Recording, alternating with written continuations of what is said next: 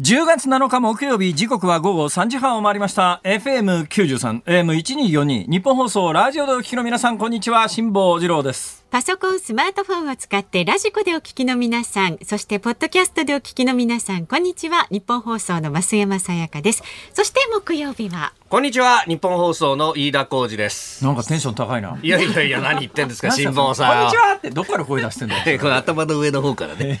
いっぱい髪の毛。いっぱい髪の毛がありますから。頭の上ってどういうことですか？いやいや、俺何にも言ってないし。それ被害妄想だし。被害妄想でしたか？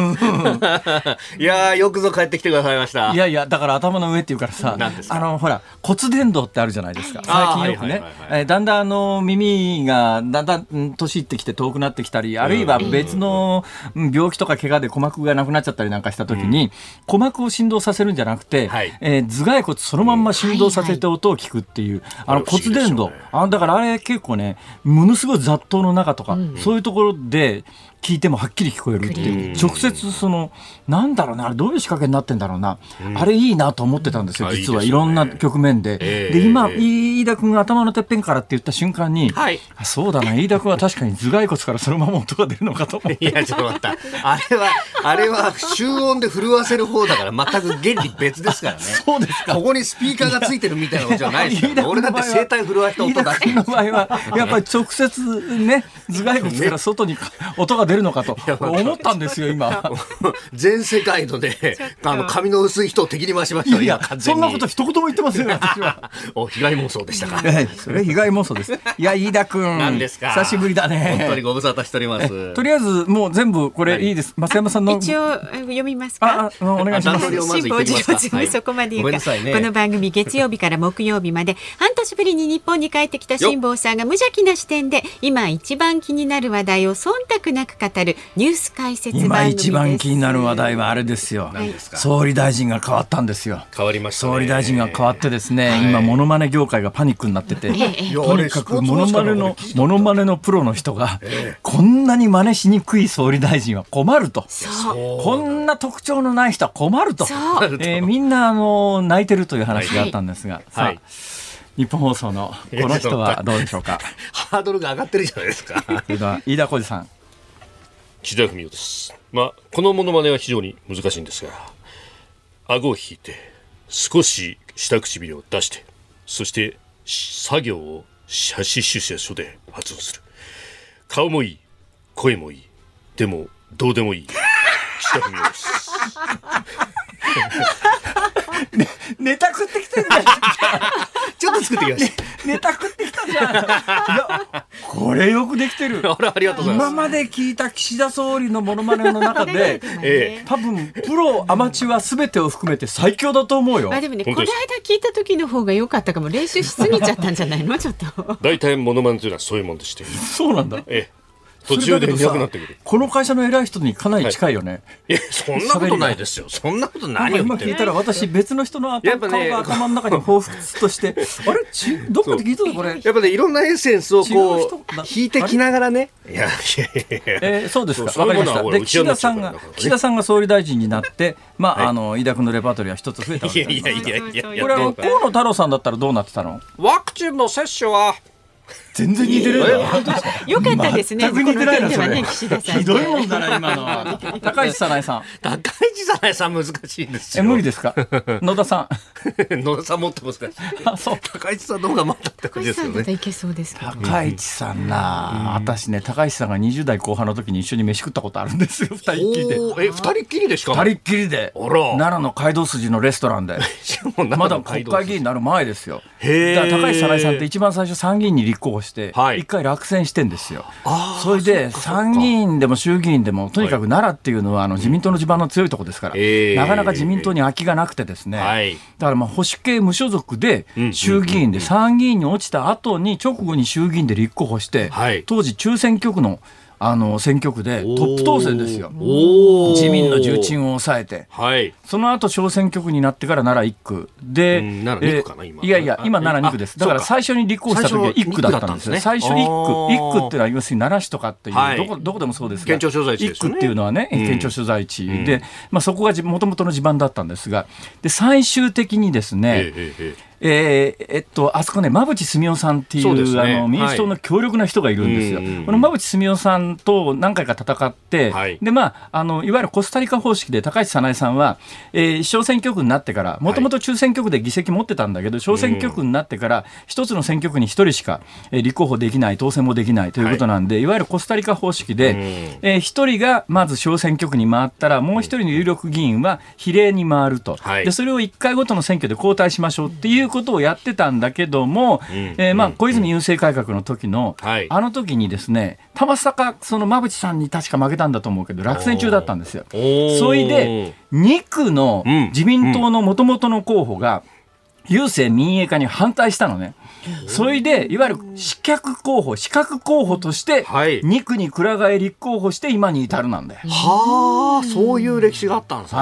いやだからね私はまだ20代後半の時に1回飯食っただけでそれ以降全く接点がなかったななかったんですけどそうなんですか？まあここまで来るとはねあの時にもうちょっと繋いどいたらよかったなと。繋いどいたよかった。まあ今回のね総裁選ではこの結果ですけれども、はい、次その次ぐらいだったら分かんないですからねこれ、まあ、今回一躍名前が売れて有力候補に踊り出た感じがしますから、だからね、うん飯田君、はい、高橋さんのものまで練習してた方がいいよ。ね、なるほど。うん、あ高橋高橋さんはあの清水美智子さんがずっとやってて結構もうすでに似てるん確立してんの？確立してまあ一応ねあの生まれたてのっていう形で YouTube に上げてるんですけど、いや生まれたてにしてはものすごく完成度が高くてですね。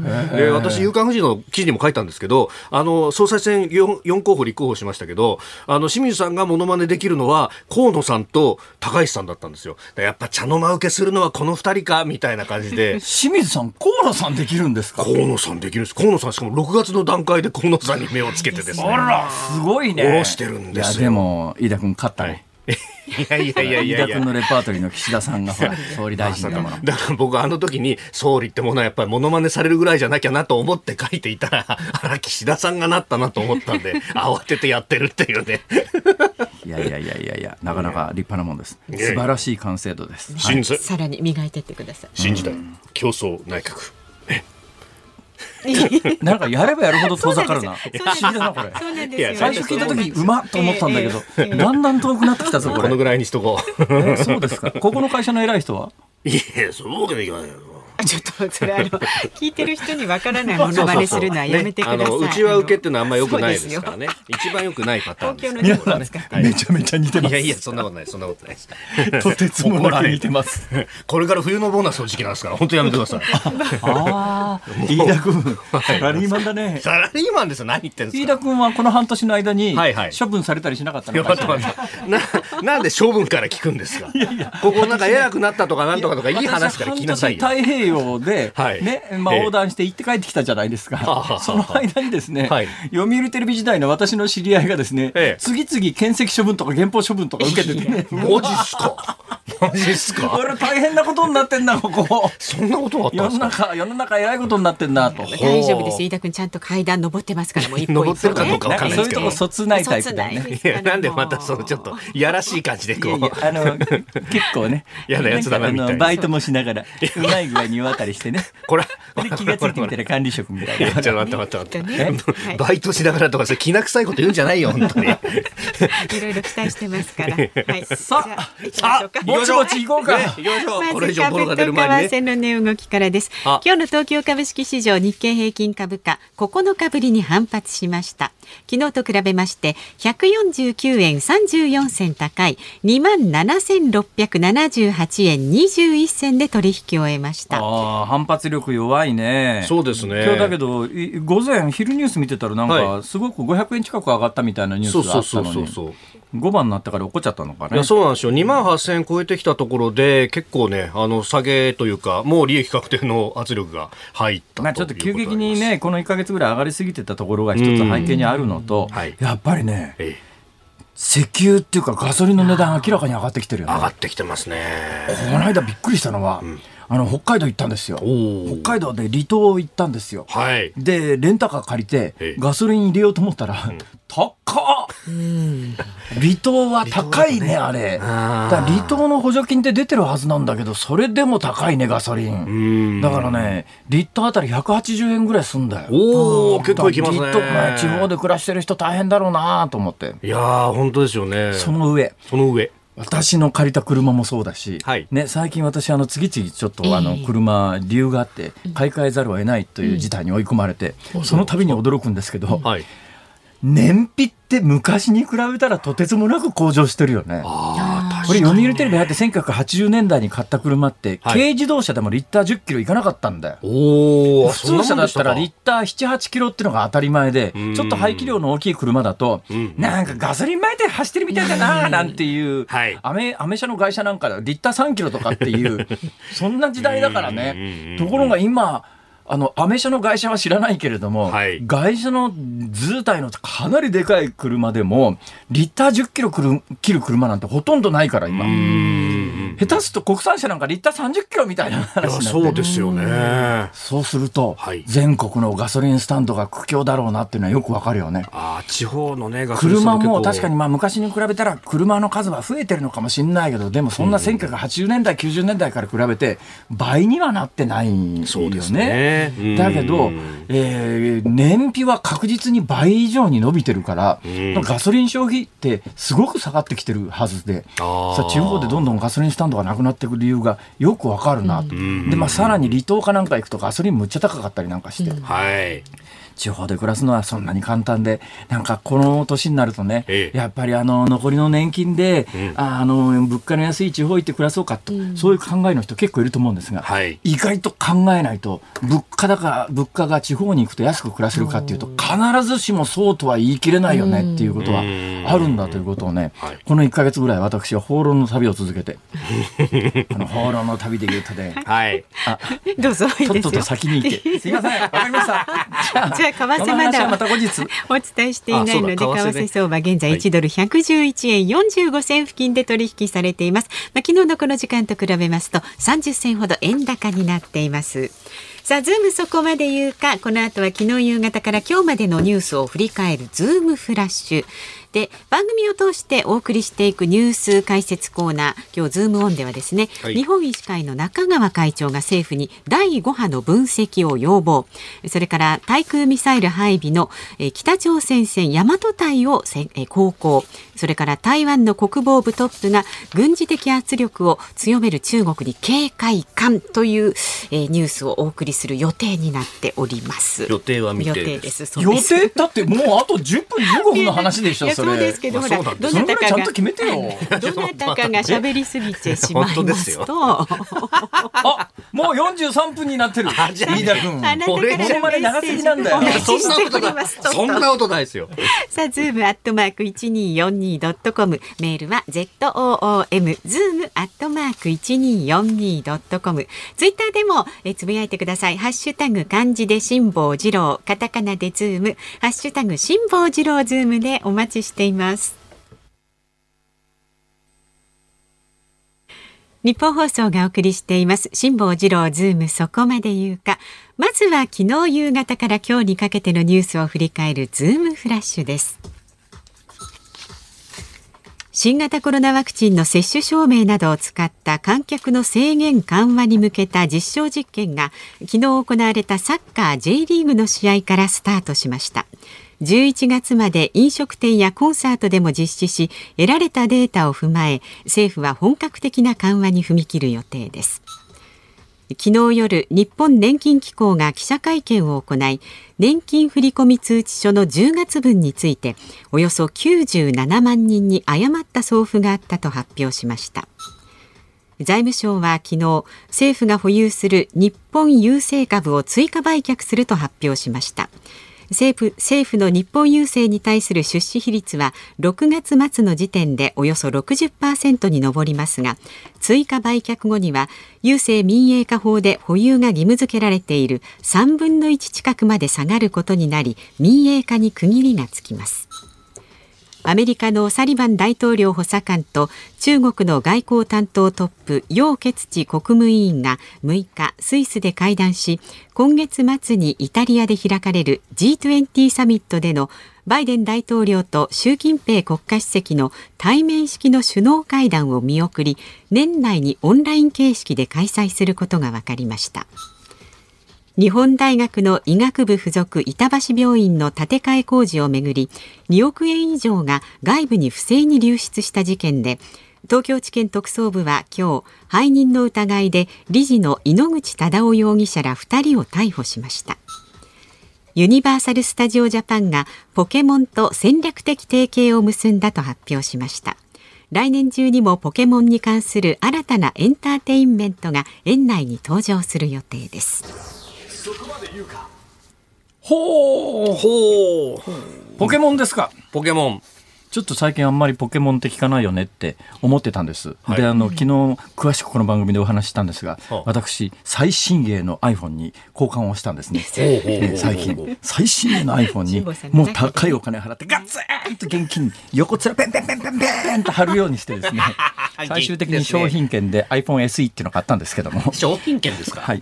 その iPhone SE 買って、はあ、ね、あの、アプリをこう、昔のやつから新しい方にこう移すじゃないですか。その中にポケモンモン GO があったんです。どうしたもんかな、ポケモン GO なんかまだいるかなと思ってたんですけども、はい、私最近ね、筋力が太平洋横断してから落ちてるんで、かなり積極的に夜徘徊するんです。誰が 徘徊老人。あんなこと言うんだ。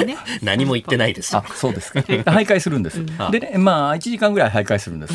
ほんで家の近所からくるっと歩き始めて、で駅前のショッピングセンター、今もう夜になると真っ暗ですよ。ね、コロナの影響で。その真っ暗なんだけれども、その真っ暗なところの伝統の下の薄明るいところに、何十人も人が集結してんのよ。なんそれなんだろうこの人たちと思ったんだけど、はい、ポケモン GO ですわ。いまだにやってる人はやってんだねあれ。ということで、えー、ユニバーサル・スタジオがポケモンのアトラクションを作って完成する頃までポケモンの人気が続いてるといいよなと。ちなみについ最近うちのかみさんと娘がですねはあ、USJ に行って、えー、例のマリオの新しいアトラクション。昔のやつと違って昔っていうかまあどこのアトラクションもそうなんだけどなんかこう360度見えるようなやつってなんかうっすらぼんやりして、で結構そんなにはっきり映像見えないよねっていうアトラクション結構あるあるのに。これはもうバッチシ見えるんだって。びっくりするぐらいびっくりするぐらいはっきり見えるって。どんどん技術革新進んでるよねっていう話なんですが。さあその一つ前の日大の、はい、日大の。日大の医学部附属板橋病院の建て替え工事で2億円以上をどうもこれ理事が持ってっちゃった？っていう話なんですけど、はい、東京地検特捜部の本当の狙いはただ今日のニュースを見る限り、はい、今日2人逮捕されてて、ええ、これで終わり感がものすごく漂う記事なんだけども私ほれあのこの番組復帰するにあたって、はい、過去の半年分のニュースを全部総ざらいでこう読むという作業を今真っ最中なんですよ。真っ最中、真っ最中なんですよ。いやで今週月曜日に至るまでに8月31日までは読み切ってたんです。はい、で、えまあ、8月31日まで読み切ると私は8月の下旬には日本に帰ってきてますから、まあ、その後の起きたことってある程度把握してるはずだよねと思いながら、はい、でもまあ暇だから、この本番始まる前に、うん、え9月に入入ってからの9月分っていうやつも取り置きしといてもらったんで、これをずっと読んでたら、はい、9月の半ばちょっと前ぐらいに、結構大きなニュースになってるのは、今回逮捕されていない日大のドン、と言われる理事長さん、はい、理事長さんが任意で事情聴取を受けてたというニュースがかなり大きく扱われてるんですよ、その時に。うんということはつまり東京地検特捜部は本当に行きたかったのは、はい、今回誰も聞いたことのないようなこの理事の2人じゃなくて日大のトップに行きたかったんだけれど結局容疑が固まらえ、ま固まらなかったっていうかなかったっていうのか、はい、えー、まあ、そういうことなんでしょうね、だからまあそこまでいかなかったということなんだろうと思いますがただこのクラスの理事で、はい、このクラスの理事でその2億円以上も水増しで工事の値段工事の価格を発注するだけの決定権があるのかっていう話は、まあ、分かんないけどね。今後これ、まあ、逮捕されて逮捕されて起訴されるかどうか。で起訴された後裁判になって裁判の結果がどうなるか。それ見ないと何とも言えませんけれどもこれで終わりなの？東京地検さんっていう疑問は素朴に私は東京地検に聞いてみたいなっていう気はしますが、一切そのあたりは今日あたりは報道されませんね。そうですね。ね、3週間前の報道は一体何だったんだ。3週間前、その報道をしたメディアの責任はどうなるっていう。結構ね、逆に俺は当時のあのトップの立場なら、ちょっと待てよと、うん、勝手に人の名前報道しといて、はい、ね、何にもなかったんだったら何にもなかったって書けよって、逆に俺はそう言いたいよね。その立場なら。どうなんでしょうか、岸田総理。今、捜査が行われている最中ですから、えー、個別の事象にコメントするのは差し控えたいと思いますそういうふうにね、はい、何でも曖昧なこと言うからね、スカベみたいな総理って言われるんだよ。誰がスカベみたいな総理ですか。岸田文雄です。ひどいこと言うひどいこと言いますよね。壁みたいな総理はないだろう。この総理に対して、壁はないだろ、壁は。いくらなんだってリスペクトがなさすぎます。そうだよな。志保さん、ひどい。失礼ですよ。俺、俺俺俺が言った？最初は。おかしいな。そう、気づくと僕のせいに全部されてますからね、木曜日は。気をつけなきゃいけないっていうね。え、それ以外にね、あの、今、フラッシュでは紹介されませんでしたけど、今日の夕刊見てたら結構ニュースありましてね、私一番今日の夕刊見てて気になったニュースはですね、はい、まあ、各紙出てますけども、マラリアのワクチンがついに WHO が承認したっていう、これはあの関心のない人にとっては全く関心のないニュースだと思いますが、私、ものすごく関心がありまして、私、3年前に、まあ、基本的にもう3年前の段階で、今の仕事全部やめて、旅行系 YouTuber になろうと思ったんですね。はい、まあ結果的にすぐにやめられなかったんで、最終的にテレビ、はい、テレビじゃなくてあのテーブルバーンひっくり返すツールとして太平洋団行っちゃうもんね、みたいな、本当は行きたくなかったんだけど、行かざるを得なくなっちゃったんですよ。そうだったそうなんだよ。また。そんな、誰が転んで太平洋団なんか行くか、普通。そういうのデイリーとか放置が記事に書きますよ、これ。いや、大丈夫です。あの、大丈夫です。いや、それでまあ、あの、でも3年前に、はい、あの、旅行系 YouTuber になるときに、まあ基本本的に東南アジアとか南米とかアフリカとか、そういう未開なところに行こうと、こう思ったんです。で、未開のところに行くに際しては、やっぱり予防接種はしといた方がいいなっていうんで、日本国内で打てるワクチンは全部打ったの。で普通日本の成人男性が、まあ女性でもそうですけども、打ってないような狂犬病であるとかね、なんとかチフスだとか、い。ろいろあるんですよ。で、全部受けたコレラの予防接種まであるんですよ、今。コレラまで受けたんですよ。ところが、マラリアだけは予防接種がなくて、辛坊さんね、マラリアは予防接種がないんですよ。ワクチンがないんです。だから、あの、もしかしたら感染したかもしれないという時に飲む、飲み薬があるんです。それ出しときますねって言われて、だから他はワクチン全部打ったんだけど、はい、えー、あのマラリアだけはマラリアっていう病気はご存知ですね。第二次大戦中、日本兵も本当に苦しんで、大勢の日本兵が南方で命を落としました。あの、高熱が出るんですよ。大体、あの、蚊が媒介するんですね。蚊に食われることによって、マラリアの原虫っていうのが体内に入って、これが一定間隔で増殖するんですね。その増殖するときに高熱が出るんですよ。それで、全世界で今ね、40万人ぐらいの子供が毎年死んでるのかな。で、えー、で、そのワクチンがないと言われていたマラリアなんですが、あのケニア、マラウイで80万人以上の子どもたちに試験的に接種して効果を確かめたところ、うん、えー、効果があるということが判明して WHO はマラリアのワクチンを初承認したという。これはね、世界の感染症との戦いの中で、本当に重要なニュースですよ。これ私ね、早速、打てんのかな？まだ日本で打たせてくれないのか分かんないけど、打てるなら打ちに行こうかなと。それで言うとね、私ね、はい私の予言の中でこれはすごいと思ったのは、新型コロナで去年あたり、これからアフリカが大変だって言われてたんだけど、アフリカってそんなに感染爆発してないでしょ？はい、それ理由が私はね、去年の段階でアフリカは大丈夫だろうっていう予言してたんですよ。その理由を、あ、喋る時間がなくなった。えー、後でね。後でだそうです。ズームフラッシュでした。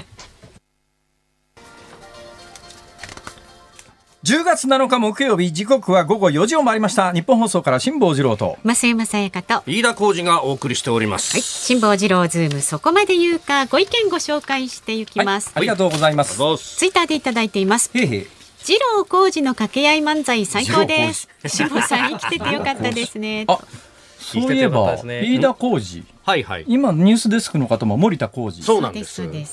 ほほ広島カープは山本浩二。そうですね。えー、ドリフターズは仲本工事。そうですね。私の 大学で浩二王子は高橋浩二。わかんないです。あ、そうですか。いいですもうはい。はい、じゃあ次のご紹介します。本当にくだらないよな。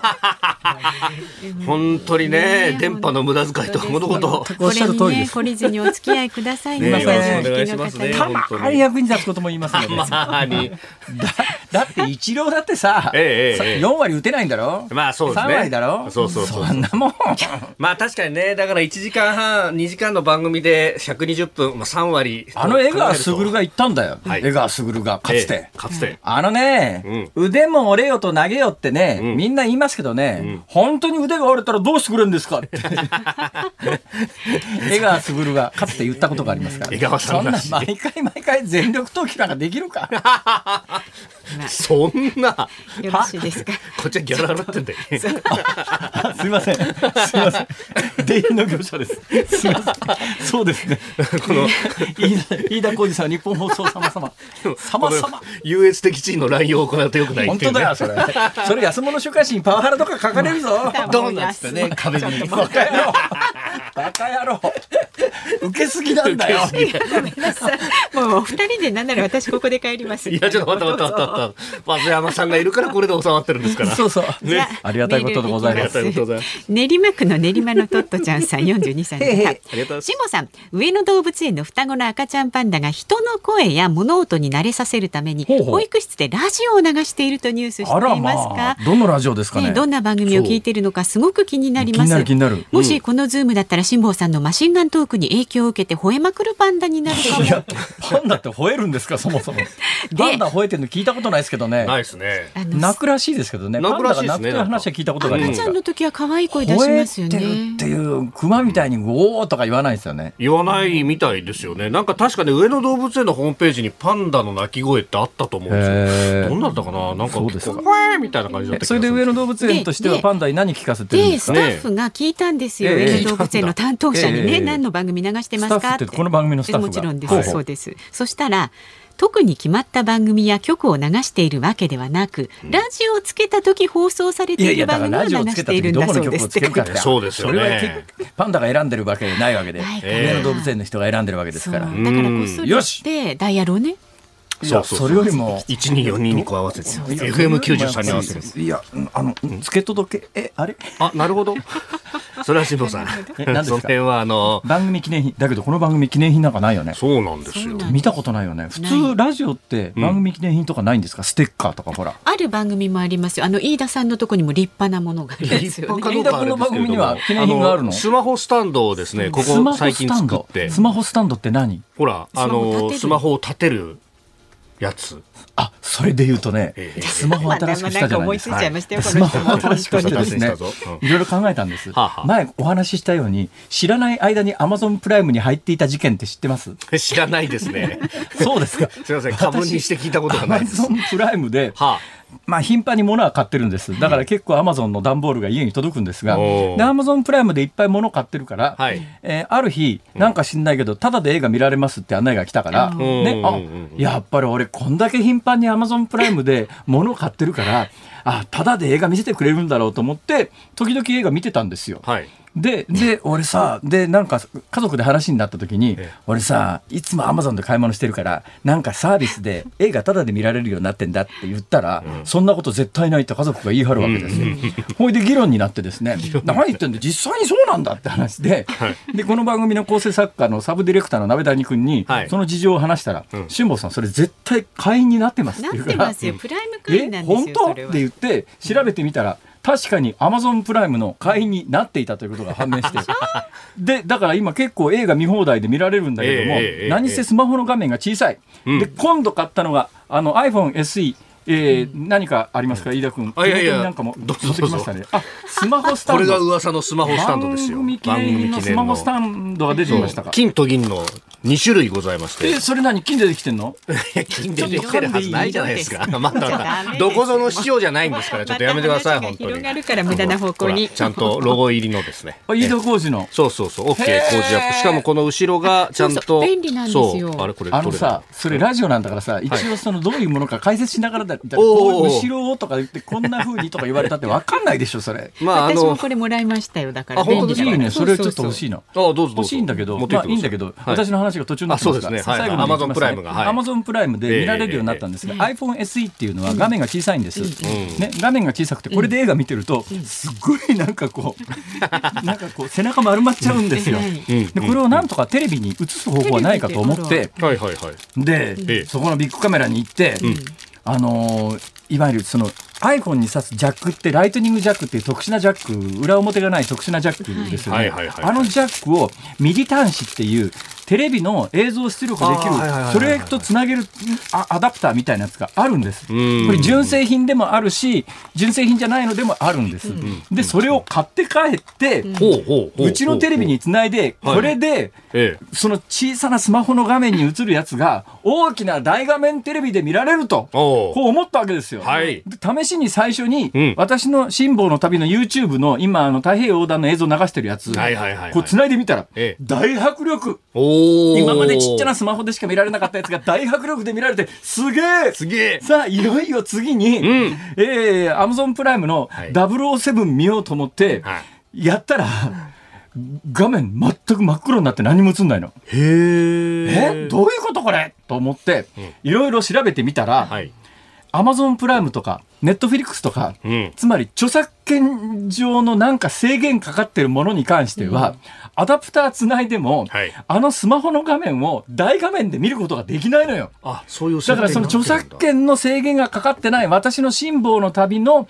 動画みたいなものは大画面で見られるんだけど俺が見たかったあの映画は依然として iPhone SE の小さな画面で007を楽しんでます。はい、あれ使えばいいんじゃないですか？あのテレビに挿す、えーと、ファイヤースティックですか、うん、それまた別に買わなきゃいけないじゃん。まあね確かにね。うちあれ使っててあれ YouTube も見られますよそういえば。ところがね私知らない間にアマゾンプライムに入ったんで、はい、パスワードも何も分かんないんだよなるほど。困りましたね。何やってるんですか？そうなんだよ 本当に。問い合わせてくださいなんかさついていけないんだよね現代社会に。いやいやいや何を言ってるんですか？ぼちぼち行こうか。はいご意見はズームアットマーク一二四二ドットコム。ツイッターはハッシュタグ辛坊治郎ズームでつぶやいてください。早速上野動物園には、はい、飯田君その記念品を送って、はいおねえー、パンダにはこの番組を聞かすように。このこのでも記念品あれでしょ？朝の番組の記念品ですから朝の番組聞くことになります。そこからニッポン放送ずっとね。あなるほど、ね、いいそう。俺そんなケチくさいこと言わない。おっと、うん、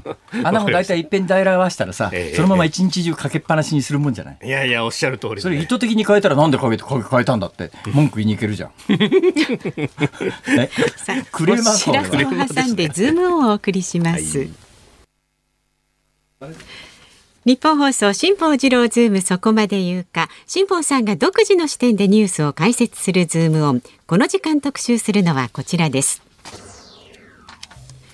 日本医師会の中川会長が政府に第5波の分析を要望。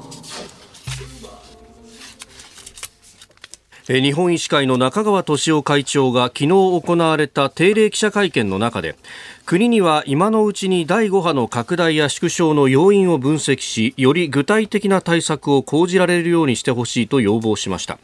第6波に向けた備えを改めて求めた形ですが、えー、このコロナ、まあ、そしてね先ほどちょっと言いかけたあマラリアについてもそうですね。まずさっき、あの去年ぐらいに、はい、いやこれからアフリカが流行するとえらいことになるぞって去年の春ぐらいだから1年以上前に専門家の人がいろんなところで行ったり書いたりしてたんですよ、はい、その時に多分アフリカは大丈夫じゃないかなっていう私は予感がしてて、えー、メールマガジンかなんかでは書いた記憶があるんですが、うん、なんでそう当時判断したかというと、この病気って、はい。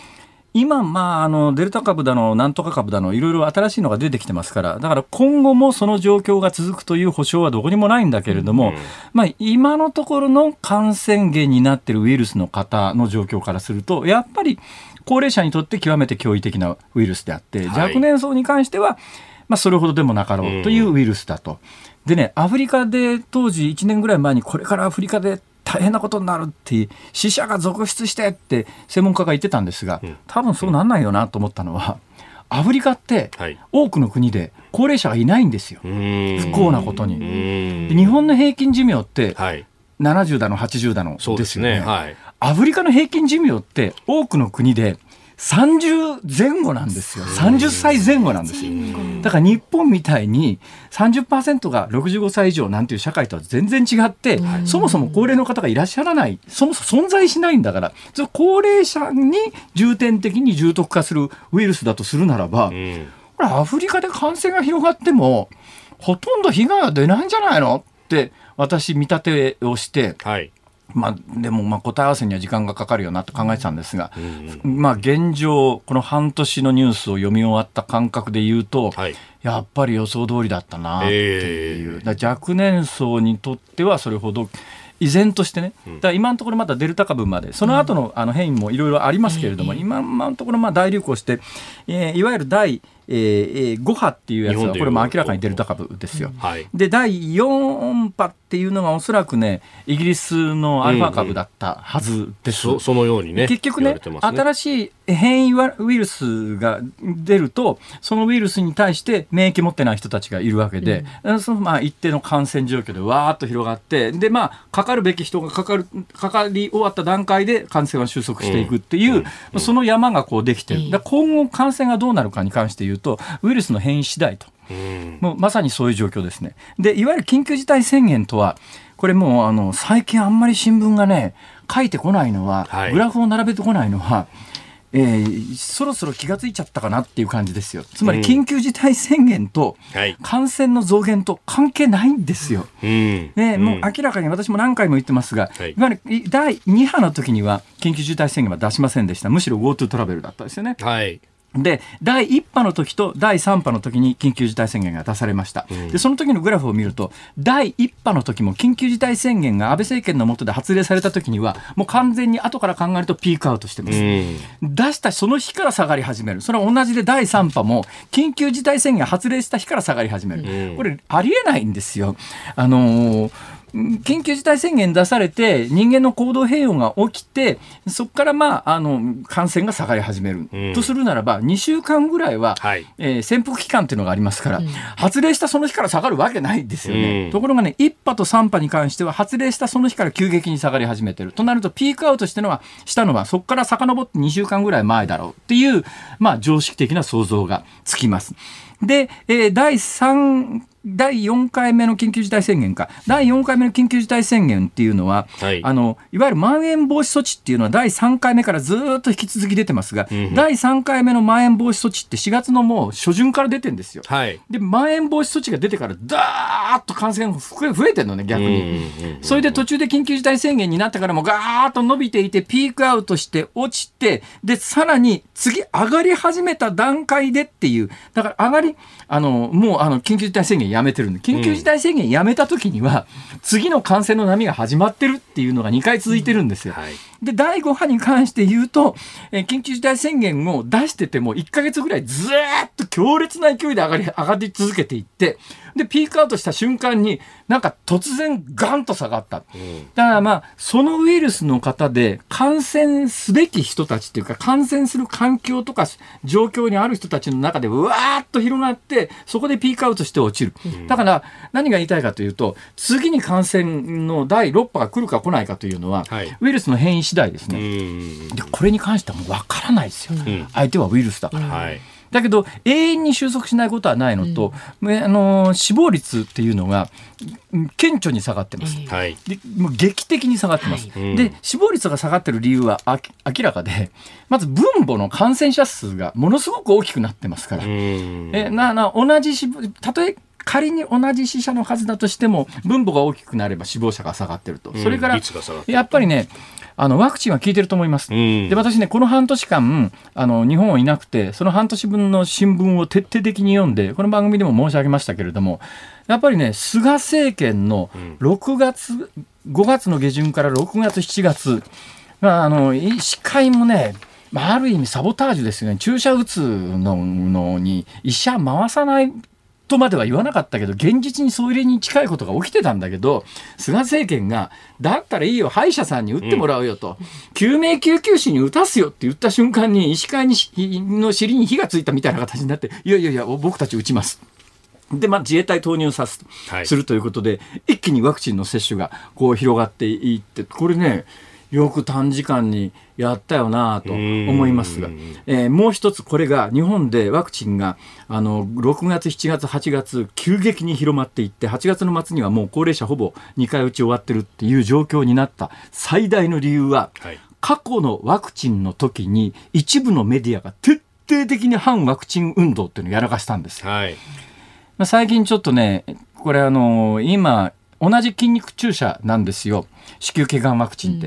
うん、で、子宮頸がんワクチンって筋肉注射なんで、まあ、打ったところの腫れであるとかっていう、その副反応の出方が新型コロナのワクチンにかなり似てるところがあって、で、ワクチンってやっぱり副反応ってそういうのはあるよね。だけど、副反応はあるけれども、副反応とデメリットと、副反応のデメリットと、ワクチン自体のメリットを比較考慮したときに打つべきかどうすべきかという冷静な議論をしなきゃいけなかったんだけど、あの2009年かなんかに日本は子宮頸がんのワクチンを認めて、2013年から集団接種を始めた瞬間に、はい、ある新聞が徹底した反ワクチン運動を展開したのね。はい、それはまあ筋肉注射のワクチンだからある程度はあの副反応出るよねっていう、だからそれはまあ副反応かつてやっぱりワクチンに関して言うと日本で、あの非常に困った歴史がありますから当然用心しなきゃいけないことは用心しなきゃいけないんだけれども、だけどまあ、明らかに因果関係が明確でないところで、ええ全世界的に新型コロナに関しても反ワクチン運動というのがありますけれども、それに近い形の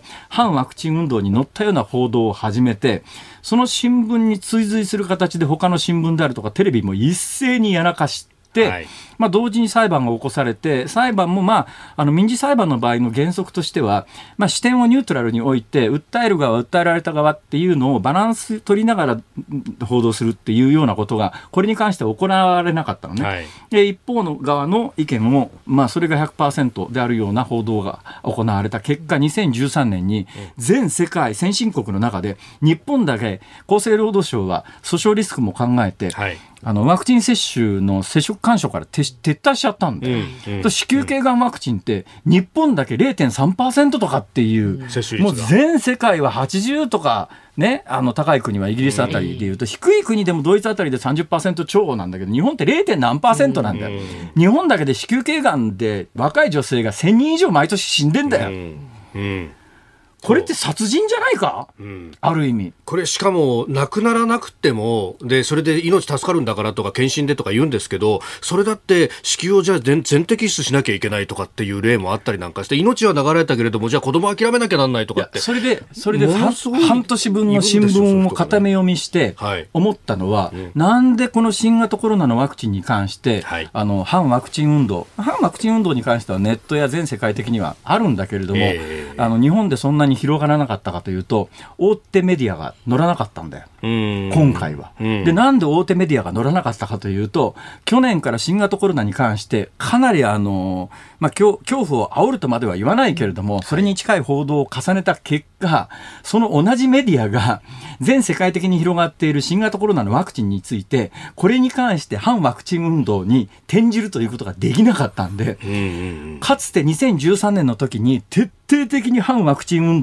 に、まあ、科学的な根拠なく載った新聞が今回やらなかったんだよね。ん。で一気にワクチンが広がって、まあ、普及していったと。はい、でやっぱりねワクチンが広がったことによってあのワクチンってやっぱりインフルエンザのワクチンもそうなんだけども、えー、ずっと効く効き目があるわけじゃない、えー、これに関して言うとやっぱり3回目の接種だのなんだのっていう話題がありますけれども、はい、ただ一つ言えるのは、うん、あの一旦抗体を獲得するとあの抗体はどんどん薄れていっても、うん、次に抗原が入ってきたときに、はい、抗体を速やかに作ると、だから感染はしても、うん、あの重篤化するほどのウイルス量にならない効果というのは、まあ多分あるだろうと、でもこれ、全世界的にあるだろうということになってますから、はい、だからまあ、あのさっきのアフリカで死者が少ないっていうのと同じ文脈で言うと、うん、えー、高齢者のワクチン接種が進んでるんで高齢者は感染しても重篤化かつてのようにする率が下がってきたんで、うん、全体的に死亡率が下がってきたんだろうなっ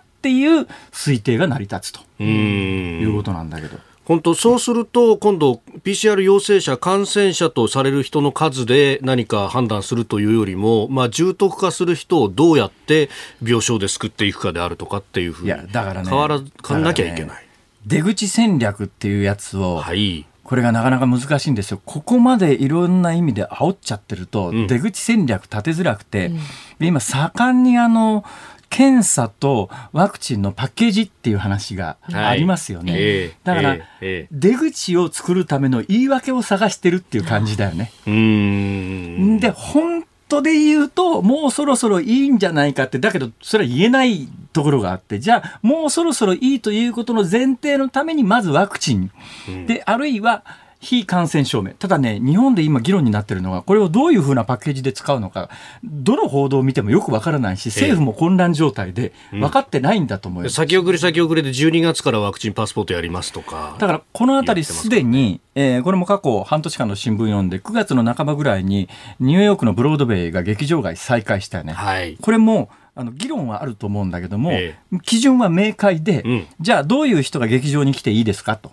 2種類ですと、うん、ワクチンの接種証明のある人、うん、あるいはあるいは直前における抗原、えー、抗原検査か、抗原検査と PCR 検査どっちかで、はい、えー、感染していないということが証明されてる。これはあの両方ともね、えー、厳密に言うやだよ、ワクチン打ってたって感染リスクはあるわけだから、それってどんだけの意味があるんだとかね、で、PCR 検査したって、した後で、えー、すぐに感染することもあるわけだから、はい、だからその検査時点でのえー、陰性証明っていうのはどれほどの意味があるんだとかって言い出しゃ、まあ、その通りなんだけれども、うん、これはあのブロードウェイのオープンに関して言うとものすごく明快で、はい、どっちかどっちかあれば入れてあげますよ。で同じようなことは昨日 J リーグかなんかの観客で行われてますけれども、はいね、だからまあまあ、そういう時期に入ってるんだけれども今後どうなるかに関して言うと、まあ、さっき申し上げたようにもうただ一つ、変異株。次の変異がどうなるかと。このまま変異がなければえー、収束する可能性はあると思います。だけど、ウイルスって必ずやっぱり生き残り戦略がありますから、はい、どうやったってウイルスはまあ、ウイルスが生き残り戦略ってこれもあの論理矛盾というかですね,、まあね、ウイルスがウイルスが生きているか生きていないかっていう議論があって、まあ、科学的にはウイルスっていうのは生き物ではないというのがあの統一見解になってますから、だから生き物でないものに生き残り戦略があるのかって話なんだけど、まあいろいろ変異していく。だからそれは人間の側から見て生き残り戦略だと見えるだけの話で、ウイルスは別に何かの意図を持って変異していくわけじゃないんだけれども、いろんな形でいろんな変異が行われる中で、だから一番ある意味淘汰されて生き残りに適したものが残っていくと、それを生き残りと人間が呼ぶだけの話で、まあ、厳密に言うと生き残りじゃないんだけど、だそのあたりはねあ、いかん。はい。ま、今日俺年金の話しに来たんだよ。そうなんですか？あの、たどり着きませんおかしいな。大和隊の北朝鮮はどうなったんだ？いや、まあ、それはこちらが言いたいですけれども、ズボン、この後5時台にも一応お送りいたします。一応。はい。10月7日木曜日時刻は午後5時を回りました。こんにちは辛坊治郎です。こんにちは日本放送の増山さやかです。こんにちは日本放送の飯田浩二です、えー、私今週番組復帰をしまして、はい、その4日目ということで、えー、記念すべき4日目を祝って岸田総理が来てくださいました、うん、えー、岸田文雄です。辛さんおめでとうございます。めでたかねえんだけどな。なら呼ぶな 私も時には強い言葉を発することもあるんです。ああ新新新岸田ですね。ネオ岸田ですね。まさに新時代競争内閣。ああ今までみたいなあの人口も高ずへも減らずみたいなキャラじゃなくて。私もですねネオ岸田でいきたいと。ただ私は人の話をよく聞くタイプです。ので、ね、そうですか。喋ってください。あとは任した。どうでしょうアナウンス部長。ちょっとやればやるほど感がありますけどね。本当これもらい事故だよな。だけどだけどどうだろう。1万人に1人ぐらいはあ、はい、総理来てるんだって思った人もいらっしゃるんじゃないでしょうか。偽物ですからうん、あの本当に偽物ですから。似ても似似つかないですから、はい、よくわからないことになってますが。本物の本物の偽物です。何胸張ってるんですか？ですよ。本当に。この時間はエンディングリクエスト、はい、エンディングリクエストエンディングリクエスト。昨日あの山口百恵さんのコスモス。で山口百恵さんのいや秋の花といえばって歌って時に、コスモスじゃなくて、はい、えー、アナウンス室長はですね、ええー、思わず金木犀って言ったんですよ。ね、じゃあ、ね、じゃあ、あの、明日は金木犀だと思って、金木犀といえばですね、君の瞳は100万ボルト。うん、1万ボルト ,1 万ボルトですね。減らさないでおいていただきたいですね。だいぶ サバを読みました。100万ボルト。いやいや1万ボルト。1万ボルト。だって鉄腕アトムだってね、はい、あれ確か10万ボルトから最後100万ボルトにボルトじゃないボルトじゃない。あれ馬力。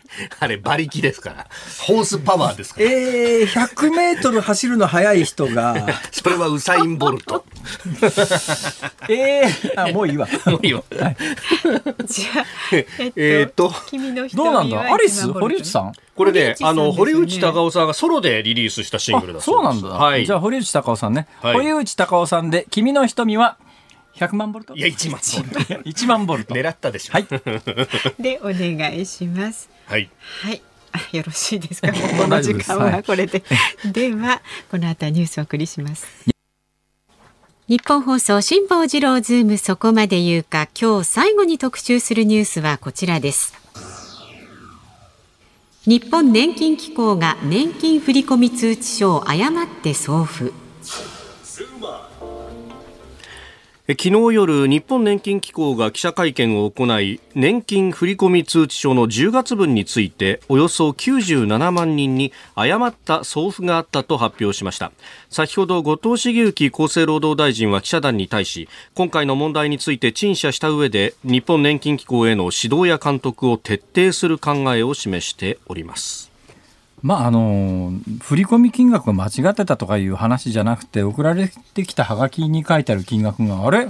俺と違うよっていう、うん、なんかどうも宛名と中身とか違ってたという、はい、そういうまあ、そういうことなんで。だから年金の振り込みには、うん、あの関係ないとい。うことなんですが、ちゃんとしようよねっていうそういうニュースではありますが、ただ年金について、まあ、冒頭番組でも申し上げましたけれども、はい、えー、日本に帰ってきてですね半年間ニュースの空白があるから、えーえー、まあ、半年分ニュースこう読み倒したわけですよ。はい、そしたらえー、今回の総裁選に際してやっぱりあの年金問題ってなんか一つちょっとクローズアップされた時期があったみたいですね。そうですね。4人の中で河野さんがなんか年金改革に言及していたということで、はい、ネットの書き込みなんかを見たら、うんうんうん、いや年金についてやっぱりこんだけ俺も本も書いてるしいろいろ説明してんだけどいまだになんか根本的な仕組みが理解されてないし年金の将来像に関しても、はい。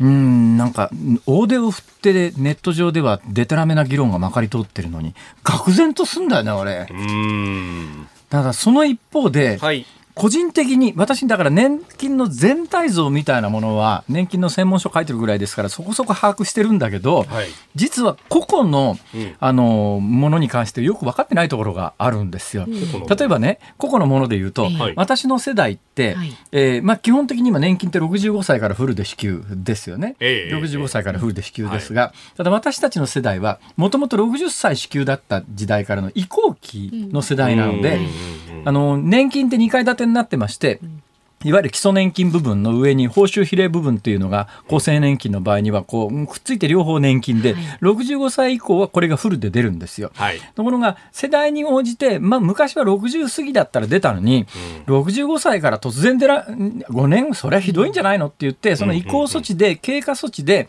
世代によったら62歳から比例報酬部分でだけ出ますよとか、うん、63歳から出ますよっていうそういう世代があって私の場合そういう世代なんですよ。はい、で63歳から比例報酬部分だけ出るかなともらえるのかなと思っていたら、ここの63歳からもらえる比例報酬部分つまり2階建ての上の方の部分に関しては所得制限制限っていうのがあって、で私1円ももらってません。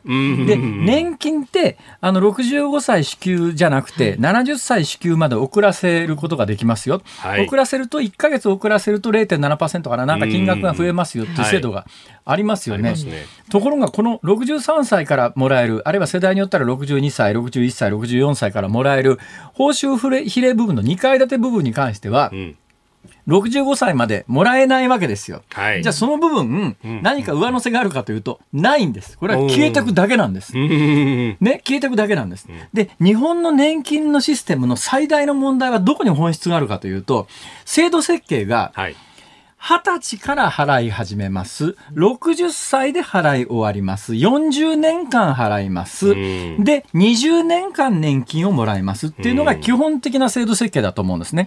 40年間掛け金を払って20年間受け取りますよ。ところが問題はですね、はい、平均寿命がどんどん長くなっていって、その40年と20年というバランスが全く成り立たなくなってるわけです。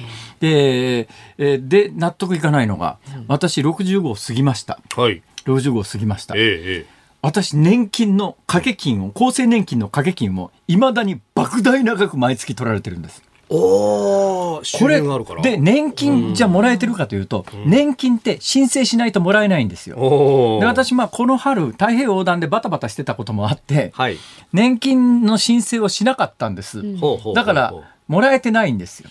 だから65歳からもらえ年金もらえてないどころか、はい、厚生年金の掛け金をまだ払い続けてると。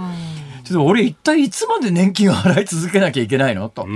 大学卒業してからずっと払ってますから、僕らの時には、あの、今、まあ、二十歳過ぎると国民年金に関しては、えー、加入して払払いなさいよ。えー、私との頃は任意だったのかな。で、まあ、基本は大学卒業して就職就職した時から23か22から年金こうずっと払い続けてますよね。そうするともうね、40年どころじゃないですよ。45年ぐらい払い続けてるっていうか、今もう65過ぎても毎月払ってますから、それも莫大な額払ってんですよ。なのにもう年金1円ももらえてないって、飯田君、はい、おかしくねえかどっか。うん、ねえ。俺一体いつまで年金の掛け金払わなきゃいけないのって、これは多分ね、はい、上限があるはずなんで、調べればすぐはな分かる話なんだけど、はい、私そういう実務的なことがすごく弱いんです。だから システム全体のことはなんとなく分かってますが、個々の実務的なことが分かってないんで。で、どうやら多分ね、これに関して言うと、来年、例えば請求したら請求した時から出るはずなんだよ、うんうんうん、だから来年66歳で来年の4月から年金欲しいなって言ったら多分請求したら出ると思うんだけどだけどじゃあ年金もらいながら年金の掛け金は別に払い続けなきゃいけないわけとかさ。うんうんうん。そうなんか、そうなります微妙に納得いかないこと多いよな。それでね、やっぱりネットを見てて、はい、一番分かってないなと思うのは、うん、ネットの書き込みの中で、あの、とにかく今まで払った掛け金を返してくれと。今まで払った掛け金返してくれたら年金なんかいらないからっていう人がね、ネット上はものすごく多いんだけど、うんそれで話が済むんなら日本の年金問題が一夜にして解決するんだよ。それができないからみんな苦しんでるの。はい、ね。あの、どういうことかというと、年金って今、昔は積立制度だったんですよ。1941年に厚生年金ができた時には、政府の説明は、これは積立制度ですからねって言って、年金始めたはずが、まず最初に第二次世界大戦の戦費で消えたのね、掛け金が。で、その後、戦後のハイパーインフレでぶっ飛んだはい、で、ついつまがだんだん合わなくなってきて、積立方式としての年金は機能しなくなったから、いつの間にか、えー、修正付加方式ですみたいなことを言い出して、はい、世代間の、あのこれはあの仕送りですから、現役世代が払ってる掛け金をその時代の高齢者に差し上げますと。じゃあ今の現役世代が高齢になった時にはその時代の現役世代がだから将来の現役世代が払う、これ人口バランスが崩れなければ、ええ。未来英語安定するんですよ。最大の問題は人口バランスがどんどん減ってきて、今はまだあの今の高齢者を支えるだけの若年層がいるから成り立ってるんだけども、今の若年層が高齢になった時に現役世代の数がぎゅっと小さくなった時にさあこのシステムは持つのかっていうところが議論なんです。でもう一つ勘違いがあるのは、破綻してもらえなくなるっていう人がいるんですがこれは100%間違いです。というのは日本のシステムは現役世代がいる限りは必ず払われるんです、はいうん、問題は金額がどうなるかっていうところの話で、今のシステムを続けていくとおそらくまあ、あの所得代替率っていう言い方があるんですが要するにその時代時代の現役世代の平均賃金の何パーセントぐらいを年金でカバーできますか、うん、今所得代替率60%超えてるんですよ。まあ、簡単に言うと現役世代がえー、100万円だとするとね、はい、これはまあ年収か月収かともかく、そんな関係ないですよ。だから所得代替率だから、あパーセンテージだから、イメージで言ってますよ。イメージで喋ってます。まあ、100万円現役世代が月給でもらってるとすると、60%、60万円は年金もらいますよ。だから現役世代の給料が100万円なら高齢者は60万円もらえますよ。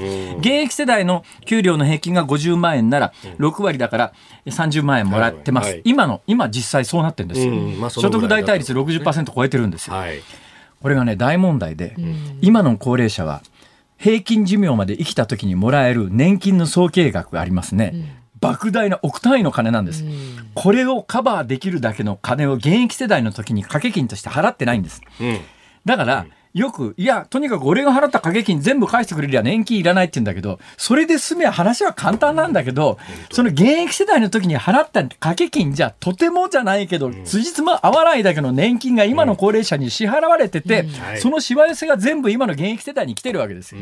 かわいそうなのは現役世代だわ。我々世代みたいな、僕らなんかそうなんですよね。で、現実に高齢になってよくわかるんだけど、年金がなかったら高齢者は絶対生きられない。いや、そりゃ今の国民年金安いから、あの、そりゃだって、えー、生活保護の方が待遇がいいのおかしいって生活保護受けりゃいいじゃんって言うんだけど、生活保護が今の状況で将来も持続可能だと思うなよって話なんですよ。それが持続可能なら確かに国民年金もらうより生活保護の方が得ですよ。だけどその生活保護だっていつまでも持つかわからないだろ。じゃあどうすんのって議論しなきゃいけないときに、そういう本質的な議論が全くないのよ、ネット上も。で、段階ジュニアはまさにその可能性が高いわけですよ。飯田君段階ジュニア？まさにその世代なんですよ。就職氷河期でね。俺来年から年金もらっちゃうよ。申請するよ、もう。ちょっと。以上、ズームオンでした。世代感覚さ。お送りしているのは堀内孝雄で「君の瞳は1万ボルト」まあ、金木犀っていうね、えー、言葉があの歌詞の中に出てくるんですが、まあ、強烈な匂いですよね、ちょうどこの時期ですか、金木犀の花を咲くのは。知ってます？はい経過鎮酒という酒がありますね。経過鎮酒。経過鎮酒。よくあの、あ、まあ酒飲みの人あんま飲まないかもしれないけど、私みたいに酒が弱いとね、ちょっとあの、甘くて、えちょっと軽く飲むのにいいんですよ。あれ、経過鎮酒っていうのは、あの、お酒の中に金木犀の花つけただけのもんですから。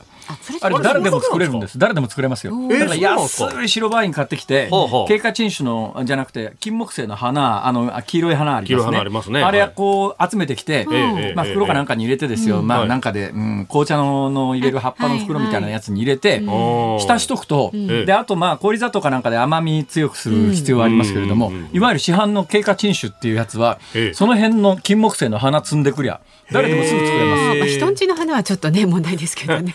そうですね。そうですよ。いやさすがに怒られますよね。香りを楽しみにしてる。お前それ何するつもりだって。トイレの匂い ボキーなって思ってったらもっと怒られるしね。怒られる怒られる。はい。